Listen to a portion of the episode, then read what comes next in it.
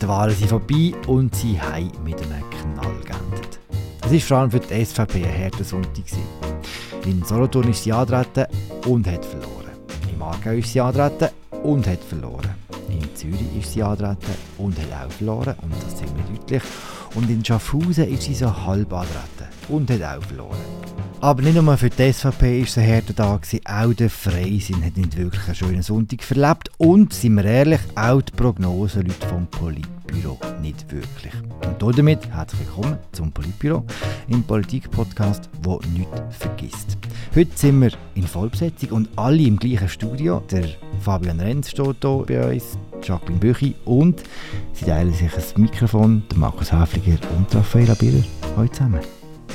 Hallo miteinander. Hallo miteinander. Hallo miteinander. Hallo zusammen. Wir müssen jetzt immer zuerst überlegen, wer das Mikrofon darf. da, wird, da wird gecheckt. Fabian, wir fangen mit dir an. Willst du dich entschuldigen? Ja, das hättest du gern. Für was? Wir fangen mit einem Einspieler an vor etwa zwei Wochen. Achtung. Was du sagst, ist sicher nicht falsch, oder? Also das Thema Kaufkraft, äh, das äh, ist wahrscheinlich richtig, dass auf das gesetzt hat. Die Prognosen sehen ja auch nicht so schlecht aus für die SP.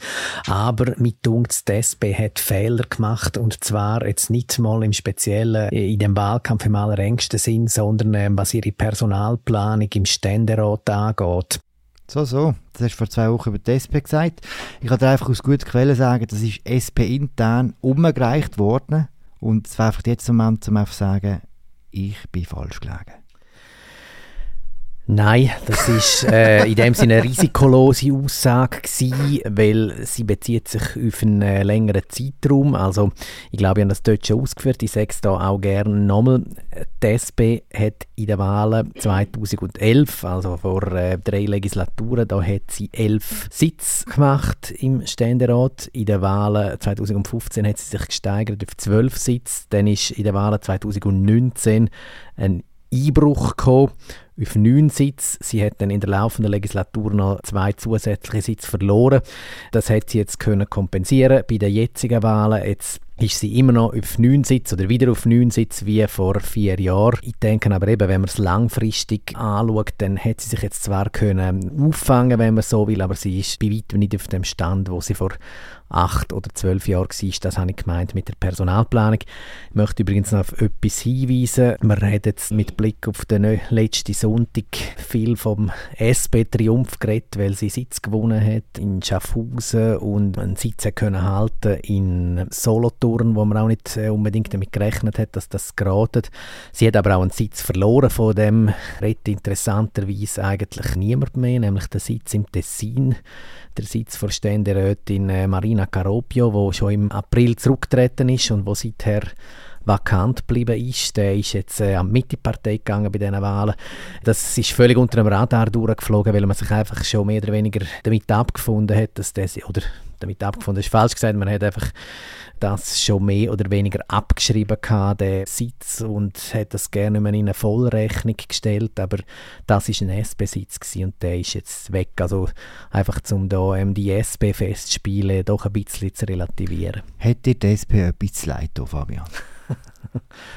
Äh, das kann man so nicht sagen. Ähm, ich glaube, das ist einfach eine nüchterne äh, Beschreibung der Fakten. Ist die SP-Wahlsiegerin ja oder nein? Vielleicht die Frage an die anderen drei. Also rein faktisch, eben, du hast es gesagt, Philipp, ist das jetzt so das Narrativ, das sich etabliert hat nach dem Sonntag und tatsächlich ähm, sind das teilweise überraschende Erfolge gewesen. Der Simon Stocker in Schaffhausen zum Beispiel, eben Franziska Roth hat nicht sicher sein, dass sie es in Solothurn schafft. Man kann auch daran erinnern, dass Flavia Wasserfall in Bern einen sehr umkämpften Sitz geholt hat, in stiller Wahl notabene, weil sich Konkurrenz zurückgezogen hat. Der Neuenburg, der Baptiste Urni, wo ja überraschend den Sitz geholt hat, äh, weil der FDP-Vertreter, ein amtierender Ständerat, abgewählt worden ist. Das Genf, das der Carlos Sommaruga gemacht hat, anstatt äh, Lisa Mason. Das ist insgesamt schon ein Achtungserfolg, kann man sagen, aber der Fabian hat es erwähnt vorher. Die SP hat jetzt rein sitzmässig nur kompensiert, was sie während der laufenden Legislatur mit dem Sitz vom Löwra in Fribourg und mit dem Sitz vom Rechsteiner St. Gallen verloren haben. Ich bin mit dem Fabian ja auch einverstanden, was die längerfristige Perspektive angeht, aber Fakt ist schon, wir haben ihnen das nicht geben jetzt. Eben, sie haben einen verloren im Tessin, das ist richtig, aber die drei Sitzgewinne in Neuenburg, in Solothurn und in Schaffhausen haben wir alle nicht unbedingt gesehen. Wir haben vielleicht gedacht, einen könnten sie machen von diesen drei, mhm. dass sie also, aber alle drei machen. Entschuldigung, wenn ich dir ins Wort falle, ähm, Solothurn ist kein Sitzgewinn gewesen, das, das ist richtig. Äh, ja, nein, das ist richtig. Du, Entschuldigung, ich sage es falsch. Wir haben gedacht, dass sie den möglicherweise mit einer höheren Wahrscheinlichkeit als 50 Prozent verlieren. Und insofern finde ich, was diesen Wahltag angeht, ist sie Wahlsiegerin, weil sie besser abgeschnitten haben, als wir gedacht haben und die meisten Beobachter gedacht haben. Und ich glaube sogar, dass sie besser abgeschnitten haben, als dass sich Parteispitzen erhofft hat sogar. Ja, und das hat ja eben immer viel mit Erwartungshaltungen zu tun. Und ich habe es, glaube schon in der letzten Sendung gesagt. Aber wenn wir vor zwei Jahren da miteinander geredet hätten, dann wären die meisten von uns wahrscheinlich nicht davon ausgegangen, weder beim Nationalrat noch beim Ständerat, dass es der SP für so einen Sitz langt. Man hätte es am Duo Wermut Meyer vielleicht nicht unbedingt zutraut. Die Umfragen haben nicht so ausgesehen. Dort hat man wirklich eben eher das Gefühl gehabt, SP, FDP, Mitte sind dann irgendwie ungefähr gleich auf. Von dem her muss man ihnen das schon zu gut halten, dass ihnen das gelungen ist und auch gegen den europäischen Trend. In sehr vielen Ländern ist die Sozialdemokratie im Niedergang und dass da ähm, die SP das geschafft hat, sowohl im Nationalrat doch zuzulegen in einem Bereich, der für Schweizer Verhältnisse relevant ist und jetzt auch im Ständerat eben Sitz zu machen, wo man nicht damit gerechnet hat. Ich glaube, das kann man so festhalten. Was man vielleicht ergänzend noch sagen der Fabian hat von einer mangelhaften Personalplanung geredet. Wenn man Nachwuchsplanung anschaut, also die Nachwuchspipeline, dann ist das durchaus ein Erfolg, den die SP jetzt verbuchen kann. Die SP bringt eine starke Verjüngung jetzt im Nationalrat ins Parlament Es sind sehr viele jüngere Vertreter und Vertreterinnen gewählt worden. Das ist sicher auf eine gezielte Nachwuchsplanung zurückzuführen und auch darauf, dass man dem Nachwuchs auch entsprechend gute Listenplätze gegeben hat. Und das zeigt sich jetzt eins zu eins im Parlament, dass das sicher die Fraktion ist, die am stärksten verjüngt worden ist im Vergleich zu den anderen. Was ich auch interessant finde, ist, was das eigentlich über die gesellschaftliche Entwicklung aussagt. Es sind jetzt relativ viele Frauen gewählt worden am letzten Sonntag oder insgesamt im Ständerat ist der Frauenanteil so hoch wie er noch nie war. Es sind nicht so die klassischen Ständeräte, die Herren, die man sonst so kennt. Dort, Alte Regierungsräte, oder? Sozusagen, genau. Sondern das ist wirklich so ein eine diversere Auswahl, als man sich äh, bis jetzt gewöhnt war. Und eben, ich finde, das sagt zum Teil auch mehr über die gesellschaftliche Entwicklung aus, als jetzt nur über äh, die Parteien und ihre Personalplanung. Du hast Frauen erwähnt, Jacqueline, ähm, am Sonntag. Ist es ein bisschen eine Frauenwahl gewesen? Marianne Binder, Tiana Mose, Franziska Roth? Ich würde das schon sagen, wenn du nochmal mich angesprochen hast. Ich glaube, eben im Nationalrat haben wir ja vor vier Jahren die große Frauenwahl erlebt, ähm, haben dort einen Anteil von über 40 Prozent gesehen. Das ist jetzt äh, das mal wieder ein bisschen abgekommen. Dort ist man vorläufig so ein bisschen auf ein Plateau gekommen, hat man das Gefühl, oder, oder hat ein bisschen einen Deckel erreicht. Bei den Ständeratswahlen, dort ist natürlich der Aufholbedarf noch viel größer, wenn man so will, eben weil dort der, der Mannenanteil erdrückend war bis jetzt und natürlich immer noch sehr groß ist. Ich habe schon das Gefühl, dass das auch ein bewusster Entscheid war von einem Teil der Wählerinnen und Wähler und gerade weil ja Ständeratswahlen auch fest ähm, Persönlichkeitswahlen sind, dass dort der Faktor Geschlecht in gewissen Duellen sicher auch eine große Rolle gespielt hat. Ich würde da widersprechen. Ich glaube nicht, dass es eine Frauenwahl war, sondern es hat sich ja in mehreren Kantonen nachher abzeichnet in der zweiten Wahlgang, dass es ein Duell zwischen SVP und eingemitteten Kandidaturen war. Und ich glaube, dass das der viel wichtiger Faktor war als das Geschlecht. Ich glaube, also ich wage mal die These, dass auch wenn das Männer gewesen wären, die hier antreten wären, dass dann die Männer gewonnen hätten. Weil ich glaube, es ist sehr fest jetzt in der zweiten Wahlgang darum gegangen, alle vereint äh, gegen die SVP. Und rein faktisch aber kann man sagen, ist es schon eine Frauenwahl gewesen, insofern als im Ständerat jetzt 16 Frauen sitzen im Vergleich zu 9 in der letzten Legislatur. Und jetzt haben die Frauen einen historisch hohen Anteil im Ständerat von 37 Prozent. Das war noch nie so hoch. Gewesen. Demgegenüber ist es aber im Nationalrat zurückgegangen, von 42 auf glaube etwa 38 Prozent, weil im Nationalrat ja bekannterweise die SVP vor allem stark gewonnen hat. Was ich spannend finde, es ist noch eine Frauenwahl in einem anderen Sinn. Meine These ist, dass das desaströse Abschneiden der SVP-Kandidaten vor allem auch auf die Wähler zurückzuführen ist. Also Ganz krass war es im Aargau. Dort haben sich Ständeratskandidatinnen von vier Parteien nachher für die fünfte Kandidatin, nämlich für Marianne Binder, ausgesprochen. Natürlich hat wahrscheinlich die Vereinte Linke im Aargau Marianne Binder gewählt und auch in Zürich Tiana Moser. Aber in den linken Parteien sind die Frauen sowieso die Wählerinnen stärker. Es gibt mehr Wählerinnen von linken Parteien als Wähler. Und die treibenden Kräfte sind ganz stark auch Politikerinnen von diesen Parteien gewesen, die sich für die eingemieteten Kandidaturen ausgesprochen haben, wie du das gesagt hast. Eben im Aargau habe ich gesagt, vier Ständeratskandidatinnen, die sich dann für Marianne Binder aussprechen. In Zürich, wo sich zum Beispiel auch die FDP-Frauen nicht festlegen, in dem Sinn auch, also keine Stimmfreigabe beschließen, in dem Sinn auch der Tiana Moser den Weg bereitet, ein Stück weit, im Unterschied zu ihrer Mutterpartei, wo sich für den Rutz ausspricht. Also ich glaube, die Wahl von der Moser, vom Stocker, von der Roth, von der Binder, da sind nicht nur Frauen, die die gewählt haben, aber sie sind sicher ein sehr starker Anteil an dem Erfolg von diesen Mitte- und linken Kandidaturen. Speziell ist ja, wenn du die Frauen im Aargau ansprichst, Markus, dass es jetzt unter den Frauen im Aargau offenbar auch recht spezielle Erwartungen gibt, um es mal so zu sagen. Gabriela Sutter hat relativ kurz nach der Wahl von Marianne Binder twittert, sie sei auch dank der Linken gewählt worden, dank den vereinten Stimmen von Mitte links. Sie soll dann bei ihren Entscheid im Ständerat an das denken. Und das findest du daneben? Das finde ich recht speziell, ja, weil sie hat ja, also gewählt worden ist keine Linke, sondern eine Mittevertreterin und klar, man schließt Allianzen vor den Wahlen, aber das ist nicht ein Versprechen, dass man nachher mit den Allianzpartnern genau die gleichen politischen Positionen teilt. Das ist ein, ein komisches Verständnis von so einer Wahl. Wenn wir es schon von Abstimmen haben im Ständerat, wie sieht es da aus? Jetzt sind alle Plätze besetzt, es sind mehr Frauen als, als sonst. Was kann man sonst sagen über die Zusammensetzung des Ständerats? Ist er eher link geworden, eher rechter? Was ist dort zu erwarten?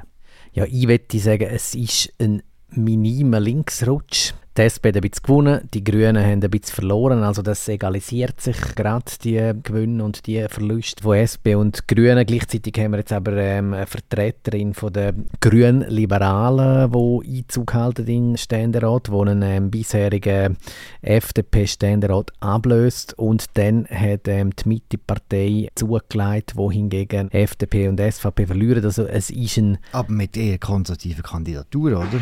Ja, ja, wenn man so will schon. Allerdings ist äh, Marianne Binder natürlich trotz allem weniger weit rechts stehend, als das jetzt zum Beispiel ihre Gegenkandidat im Aargau gewesen wäre, der Benjamin Gietzedaner, der versucht hat, der SVP-Sitz zu verteidigen und das nicht geschafft hat. Also es kursiert ja der Ausdruck vom Linksrütschli. Ich glaube, das trifft es noch relativ gut. Ich würde es eher ein Mitterrütschli nennen, weil die Linke ist genau gleich stark wie vorher. Die Grünen verlieren zwei Sitze, die SP gewinnt zwei Sitze.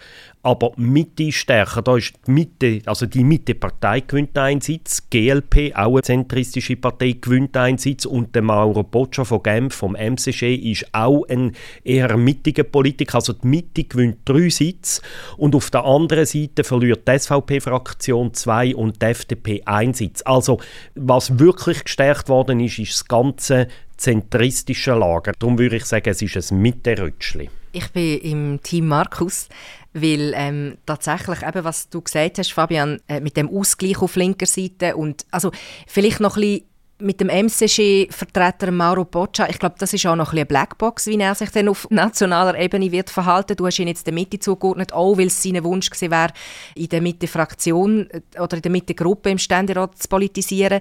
Ich glaube trotzdem, dass es da bei ihm jetzt im Unterschied zum Minder, wo ja dann irgendwann einfach sehr festgefahren war auf die einen Themen, also der Thomas Minder, der jetzt abgewählt wurde, der parteilos war, was am Anfang auch nicht so klar war, wie er sich ganz genau wird äh, positionieren, wo dann aber in die SHP-Fraktion gegangen ist, glaube ich, dass es bei ihm schon noch so ein bisschen überraschende Komponenten könnte haben.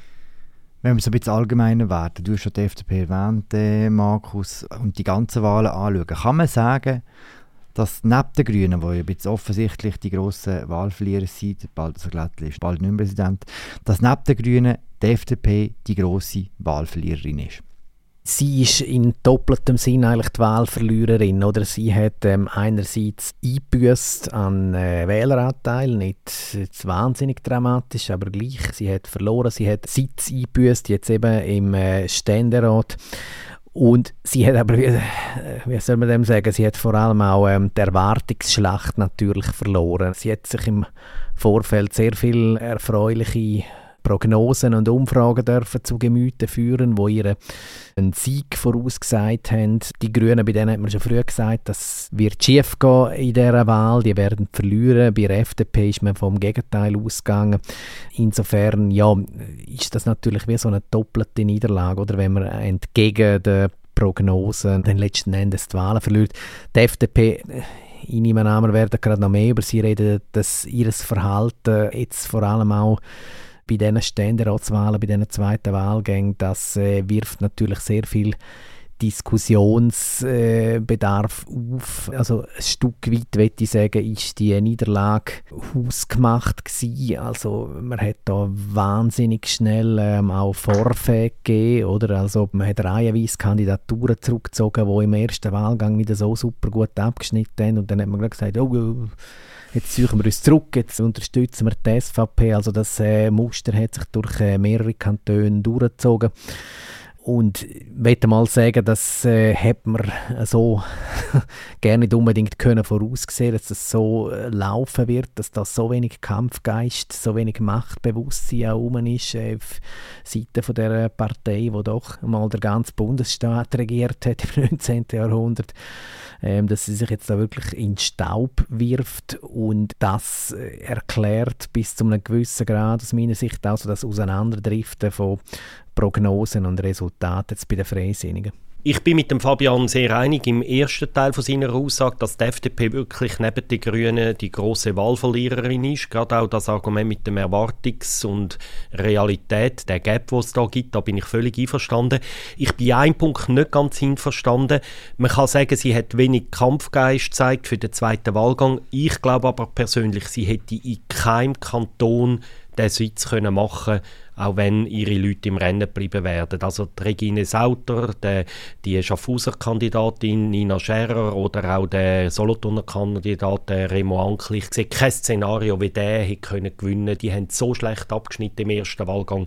Alle, ich hätte kein Szenario gesehen, wo die hätten können den Sitz machen. Für mich ist das Problem weniger der Rückzug von diesen Kandidaturen als die Art und Weise, wie sich die FDP rein rhetorisch und von der Positionierung her und von den Unterstützungsbeschlüssen her sehr stark ins SVP-Lager so als Juniorpartner von der SVP positioniert hat in dem zweiten Wahlgang. Ich sehe es weniger ein Fehler, dass sie die Sitz irgend auf irgendeine Geissart noch hätten können machen, als dass sie ohne Not sich sehr stark an die SVP angelehnt haben. Ja, ich bin, das ist vielleicht ein bisschen, wie soll ich sagen, es ist vielleicht ein bisschen zu verrenkt denkt, oder?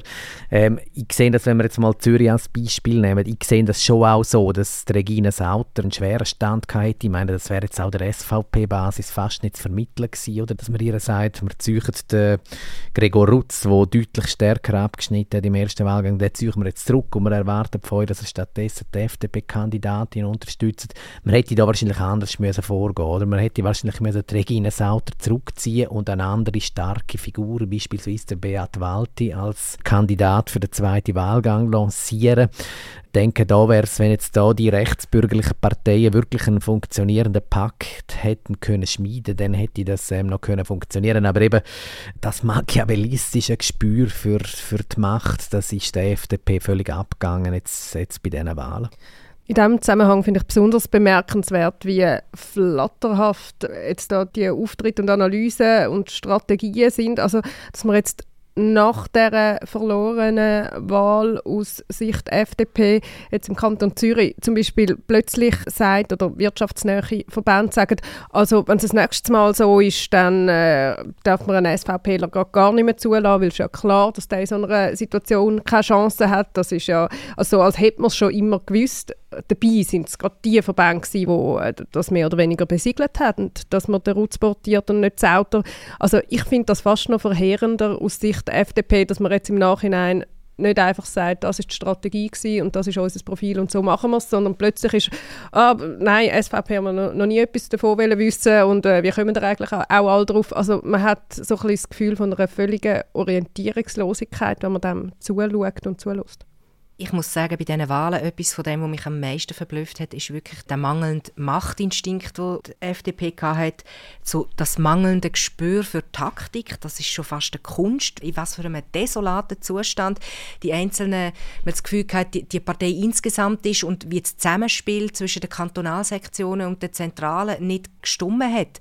Das ist ja etwas, wo der Thierry Burkhardt in seinem Frust kurz nach den Wahlen, seinem Frust ein bisschen Ausdruck gegeben hat und gesagt hat, er strebe jetzt jetzt eine stärkere Zentralisierung an. Ich kann das sehr gut nachvollziehen im Vergleich zu anderen Parteien und namentlich im Vergleich zu den Parteien, die gewonnen haben.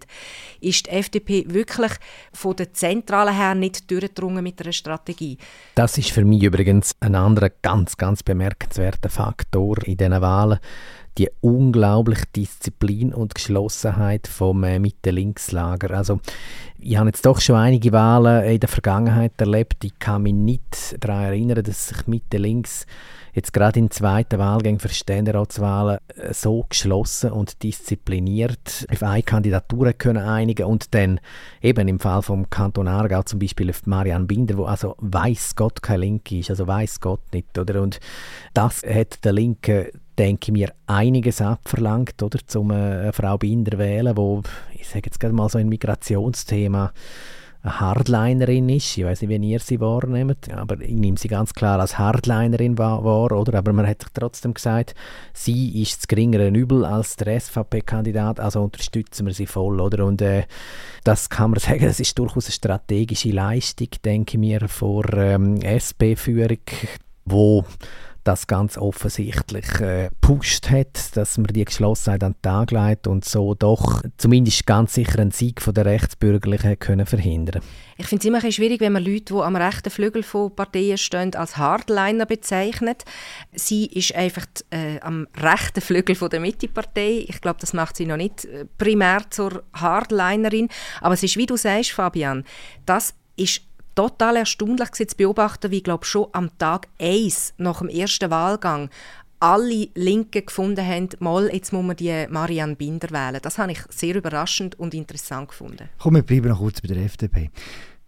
Raffaella, wenn du sagst, dass der Thierry Burkhardt gemerkt hat, das hat das Ganze vielleicht besser zentralisieren hat das nicht vorher überlegen Oder anders gefragt, ist nicht das Problem? Also man muss sagen, der Thierry Burkhardt ist jetzt seit zwei Jahren in dem Amt. Das ist sehr schwierig. Das ist von Anfang an klar dass man zwei Jahre vor den Wahlen jetzt irgendwie das Ruder nicht noch voll umreißen kann.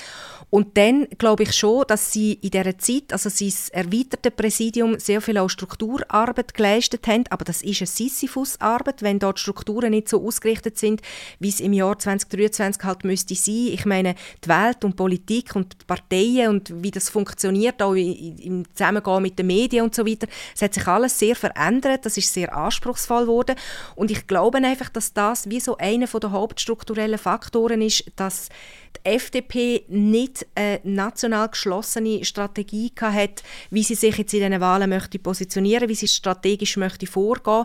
Und ein wichtiger Faktor, der da sicher noch dahinter steckt, tiefer liegt, ist das unklärte Verhältnis zur SVP, sind die internen Streitigkeiten zur Frage, wie die FDP zu der SVP soll stehen ob man sagt, man will einen geschlossenen Bürgerblock haben, ob man sagt, es ist ähm, im wirtschafts- und ähm, finanzpolitischen Bereich so wichtig, dass man dort Mehrheiten hat, dass man sich auf der ganzen Linie mit der SVP zusammentut, oder ob man sagt, man versteht sich auch als Kraft von der erweiterten Mitte. Das habe ich übrigens sehr interessant gefunden. Regine Sauter wo mir auf dem Podium gesagt hat, wo ich sie gefragt habe, ähm, eben wie die erweiterte Mitte sollte zusammenarbeiten, so fast merklich die Nase gerümpft hat und gefunden hat, FDP, das ist doch nicht erweiterte Mitte, die steht irgendwo ganz anders, viel rechter. Und ich glaube, das ist etwas, das kann man kleinreden und das ist vor den Wahlen auch tatsächlich so ein bisschen marginalisiert worden, aber das ist ein grundlegendes Problem, das hat sich jetzt auch gezeigt, gerade zum Beispiel in Zürich eben mit dem Ausscheren äh, von der FDP-Frauen zum Beispiel, wo, wo sicher ähm, am linkeren Flügel politisieren. Ähm, es hat sich auch gezeigt bei dem extrem knappen Ergebnis zugunsten von der Listenverbindung mit der SVP, dass da wirklich etwas brach liegt und dass die FDP müsste in Zukunft für so wichtige strategische Entscheidungen wie geht man mit der SVP zusammen oder nicht bei den Wahlen, dass sie viel solidere Mehrheiten müssten haben für das.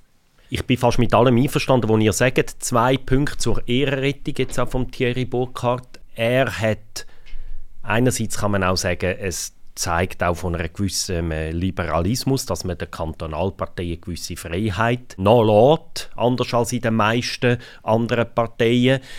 Das ist, mag zwar nicht mehr wahnsinnig erfolgsversprechend sein heute, aber es ist irgendwo auch noch ein bisschen ehrenhaft. Das wäre mein erster Punkt. Und der zweite Punkt ist, ich glaube, die FDP hat auch darunter gelitten, dass sie einen ziemlich abgerührten Gegenspieler hatten, nämlich den Gerhard Pfister von der Mitte. Wo, also die FDP, das haben sie immer wieder gesagt, ja, wir hätten ja lieber Listenverbindungen zum Teil auch mit der Mitte gemacht, die hat das nicht wollen, dann ist uns nur noch die SVP geblieben. Wir hätten zum Teil lieber, hätten sie so ausgewogene Listenverbindungen gemacht, also SVP, FDP und Mitte, das hat Mitte auch nicht wollen und darum ist uns nichts mehr anders übrig geblieben. Und ich glaube nicht, dass der Pfister seinen Leuten verboten hat, mit der FDP eine Listenverbindung zu machen, wie das zum Teil kolportiert worden ist. Aber er, der Gerhard Pfister und andere Leute in seiner Partei, sie sehen die FDP als ihren wichtigsten Gegner. Sie wissen, dass selten ist, dass beide Parteien gewinnen. Entweder ist es die FDP oder die Mitte. Und darum haben sie sehr gezielt in diesen Wahlen auch gegen die FDP gespielt. Die Mitte hat viel stärker strategisch gegen die FDP gespielt als gegen die SVP oder gegen die SP. Und da hat er wirklich Mitte und der Gerhard Pfister haben die FDP ein bisschen in eine Ecke gedrängt in dieser Partei, wo dann die FDP aus meiner Sicht falsch reagiert hat. Sie hätten müssen sagen, okay, wir sind allein, wir bleiben zum Teil allein aufs Risiko, dass wir den einen oder anderen Sitz verlieren. Ihren Fehler ist dann gewesen, dass sie sich vom Pfister letztlich in den Schoss von der SVP haben drücken Und ich glaube, das ist ein weiterer Grund für ihre Probleme, dass der Pfister wirklich ein Powerplay gespielt hat eben mit diesen Listenverbindungen, aber auch rhetorisch und sein historischen Erzfeind in diesen Wahlen zumindest wirklich in Ecken gedruckt hat. Ich würde gerne vielleicht noch eine Klammer auftun, was vielleicht mal eine eigene Untersuchung wert wäre. Oder ich weiß gar nicht, ob sich das untersuchen lässt, wahrscheinlich nicht.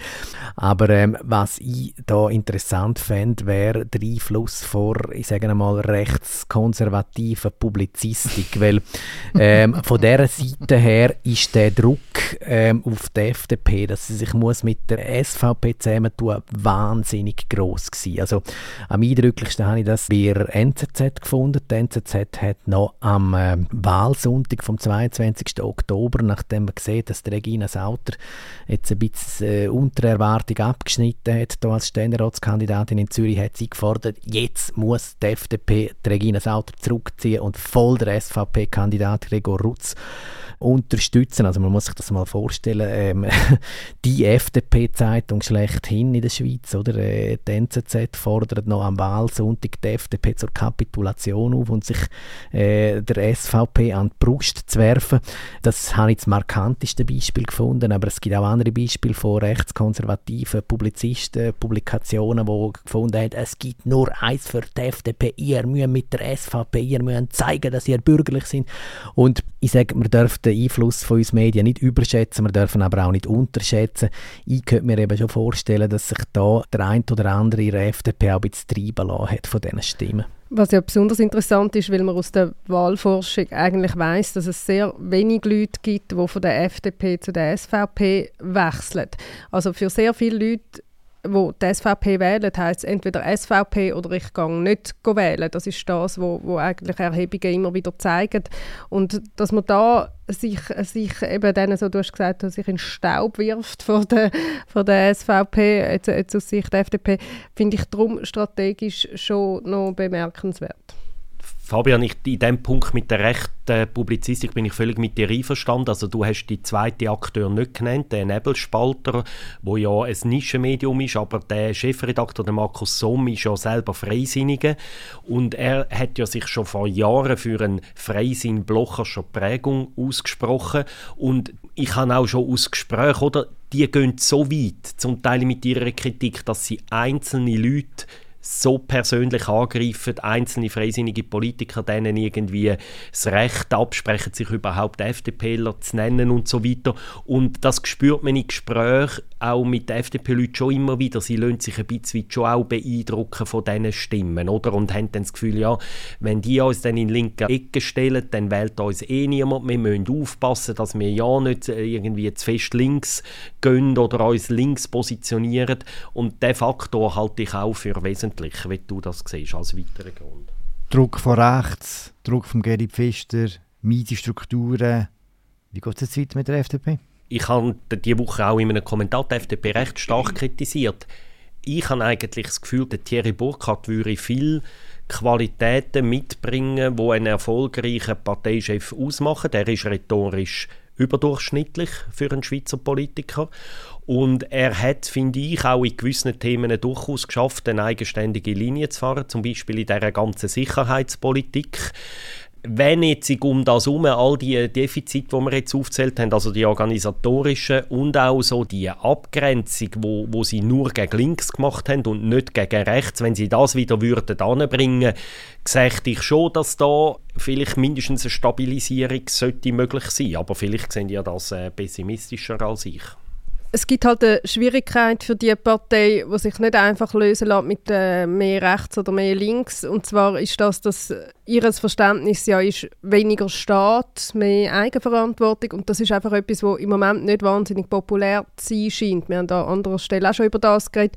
Es gibt auch Untersuchungen, die wirklich über lange, lange Jahre gefragt haben, die Leute, wenn ihr mehr Märkte oder mehr Staat.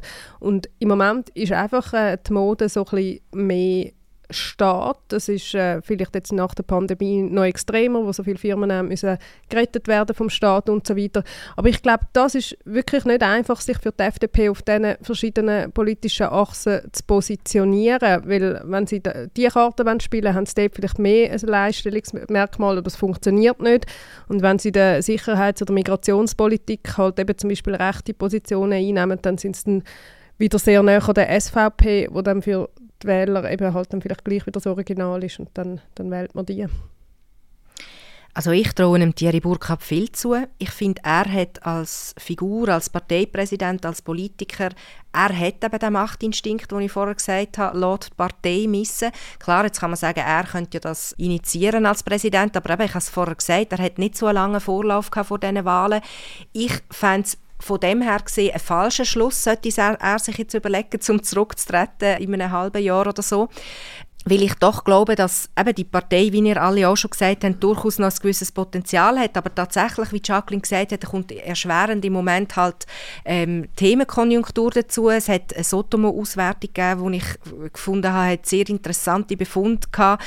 Sie hat gezeigt, dass im Vergleich zu 2019 bei diesen Wahlen der Themenbereich, der Themenkreis Soziales mit Abstand am wichtigsten war, hat auch eine steile Kurve können verzeichnen im Vergleich zu 2019.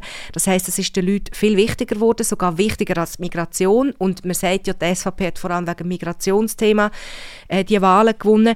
Und dann haben sich die Leute, also die, die befragt wurden, sind auch noch können dazu äußern, was für sie die wichtigsten Prioritäten für das neue Parlament sind. Also welche Themen und Probleme das neue Parlament soll vordringlich angehen.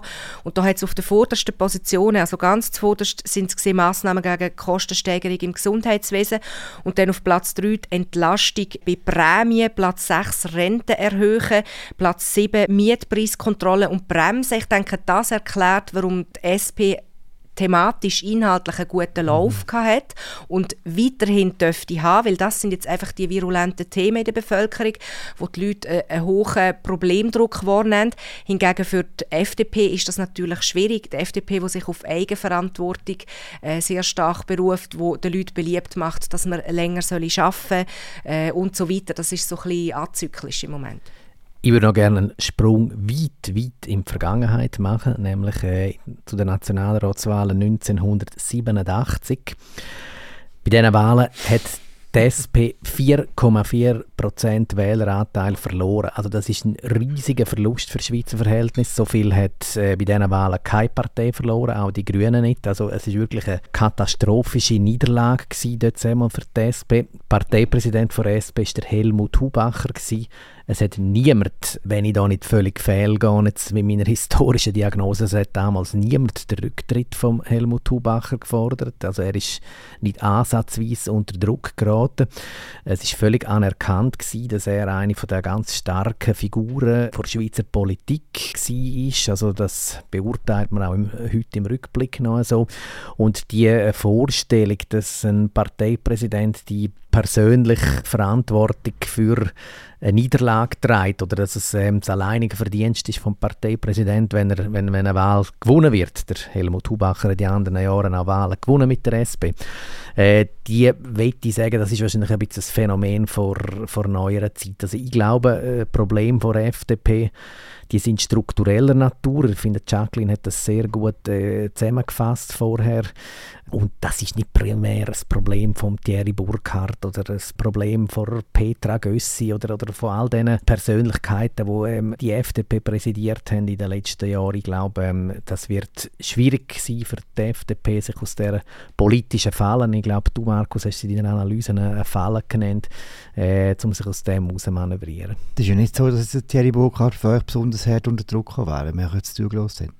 Und auch so als teilnehmende Beobachter, die, die kennen mich, ich bin der neutrale Moderator. Aber wenn man sich überlegt, aber wenn man sich jetzt überlegt, wie die, die offensichtliche Wahlsiegerin SP, wie kritisch ihr mit ihr umgegangen seid und wie wahnsinnig pfleglich ihr jetzt mit der FDP umgegangen seid, wo eindeutig die Wahl verloren hat, muss ich schon sagen, gibt es da nicht ein gewisses Missverhältnis? Jetzt euch alle, alle die Hände aufstrecken. Markus? Also das stimmt jetzt überhaupt nicht, Philipp. Also erstens einmal habe ich einen Kommentar geschrieben in der Zeitung, wo ich eben gesagt die FDP ist in der Falle und sie macht es nur noch schlimmer.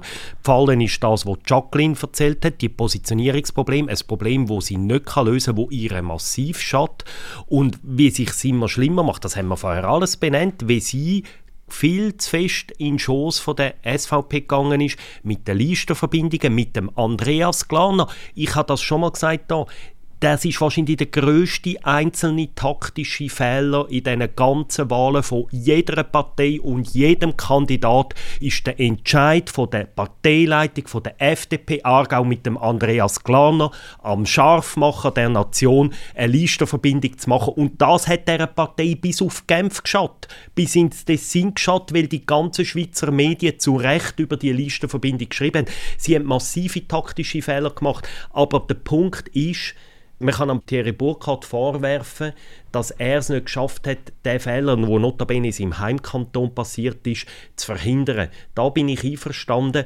aber ich glaube nicht, dass sich das Problem löst, wenn ein anderer... Also wir haben jetzt zwei Präsidenten gehabt, die recht unterschiedlich gewinkelt sind. Petra Gössi vor vier Jahren politisch, Thierry Burkhardt jetzt sie haben beide verloren. Ich glaube nicht, dass ein Präsidentenwechsel die Partei rettet. Da bin ich mit dem Fabian hundertprozentig einverstanden.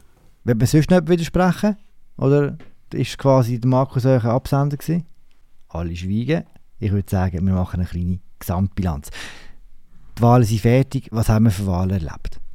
Einerseits haben wir jetzt gerade mit diesen Ständeratswahlen eben hat es nochmal eine kleine Korrektur gegeben zu dem, was wir bei den Nationalratswahlen gesehen haben, in dem die SP stärker abgeschnitten haben. Unter dem Strich eben sind die SVP und die SP die, die gewonnen haben, was man wieder als Tendenz zu der Polarisierung auch könnte auslegen und was dann wiederum interessant ist, weil es eben halt nicht nur die zwei Pole gibt, sondern weil es einen gibt, wo ganz stark von dem profitiert oder das auch für sich benutzt. Der Gerhard Pfister, Mittepräsident, wo immer von einem dritten Pol redet, wo das jetzt auch wieder in einem NZZ-Interview gemacht hat, wo gesagt hat, eben der Bürgerblock, was man gegeben hat, der funktioniert ja schon lange nicht mehr.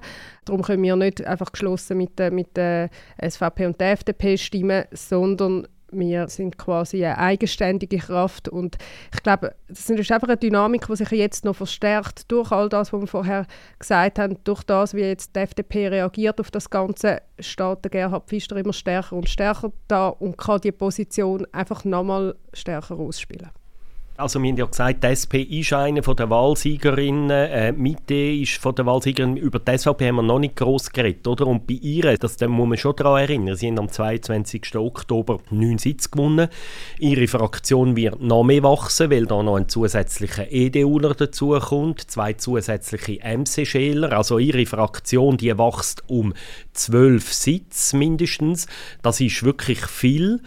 Und mit dem kontrastiert halt wirklich die Niederlage, die klare Niederlage, wo sie jetzt im Ständerat einmal mehr gefahren haben. Und es zeigt sich einfach einmal mehr, dass man in der Schweiz halt mit der Härte, auch polarisierten Position zwar Proporzwahlen gewinnt, aber halt Majorzwahlen verliert. Und darum ist es für die SVP äh, am Schluss jetzt trotz ihrem grossen Wahlsieg am 22. Oktober halt ein sehr durchzogenes Resultat.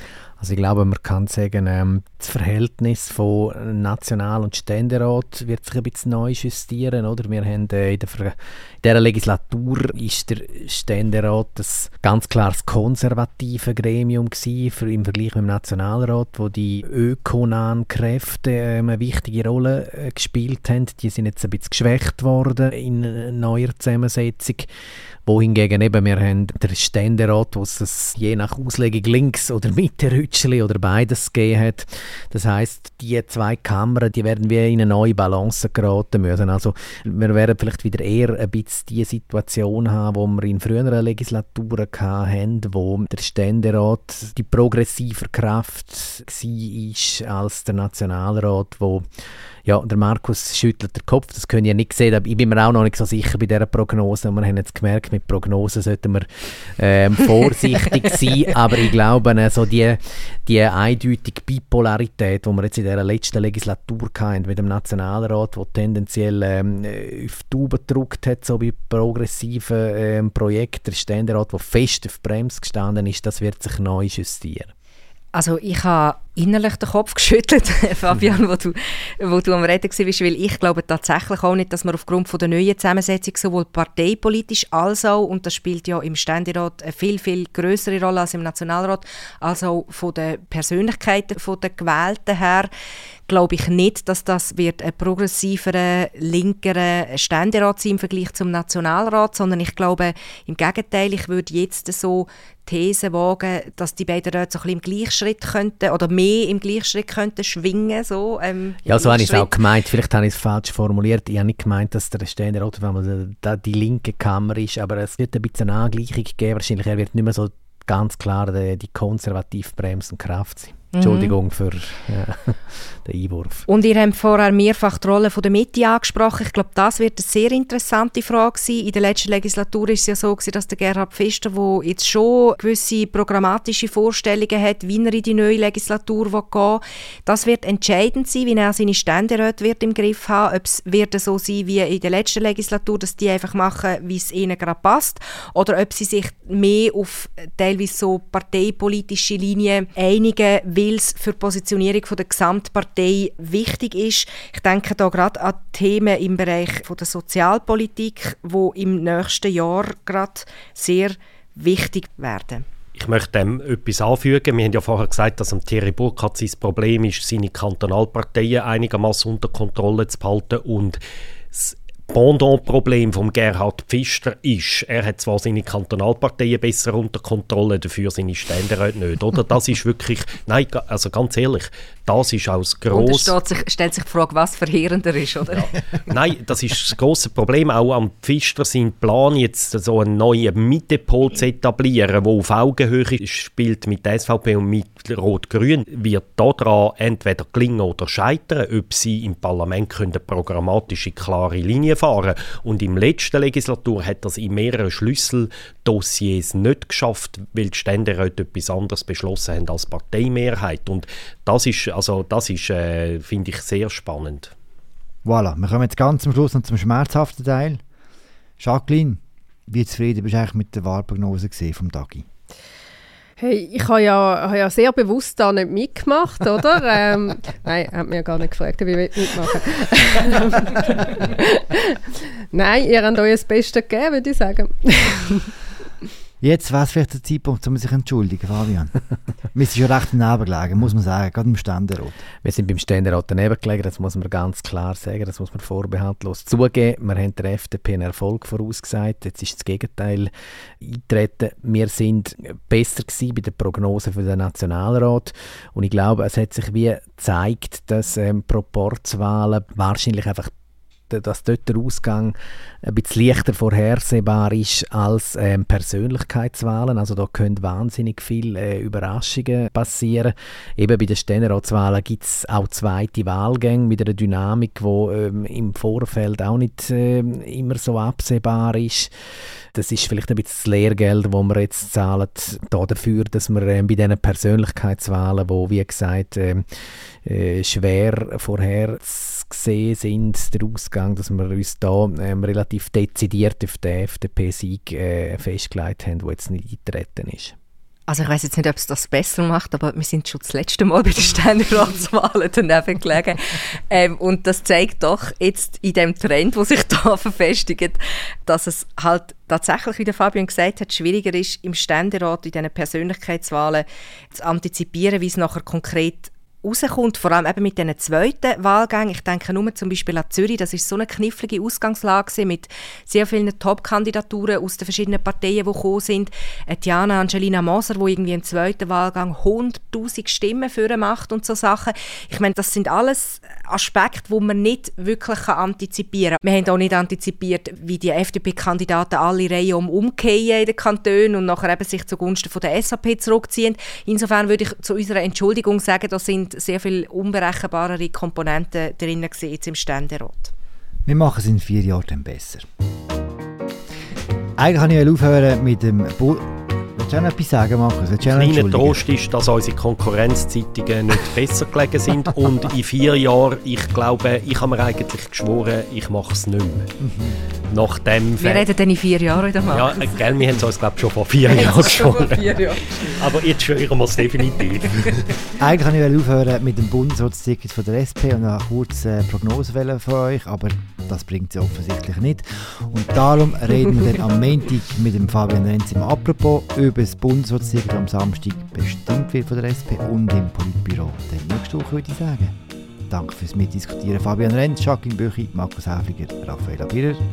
Bis bald. Ciao zusammen. Ciao, Ciao zusammen. Ciao zusammen.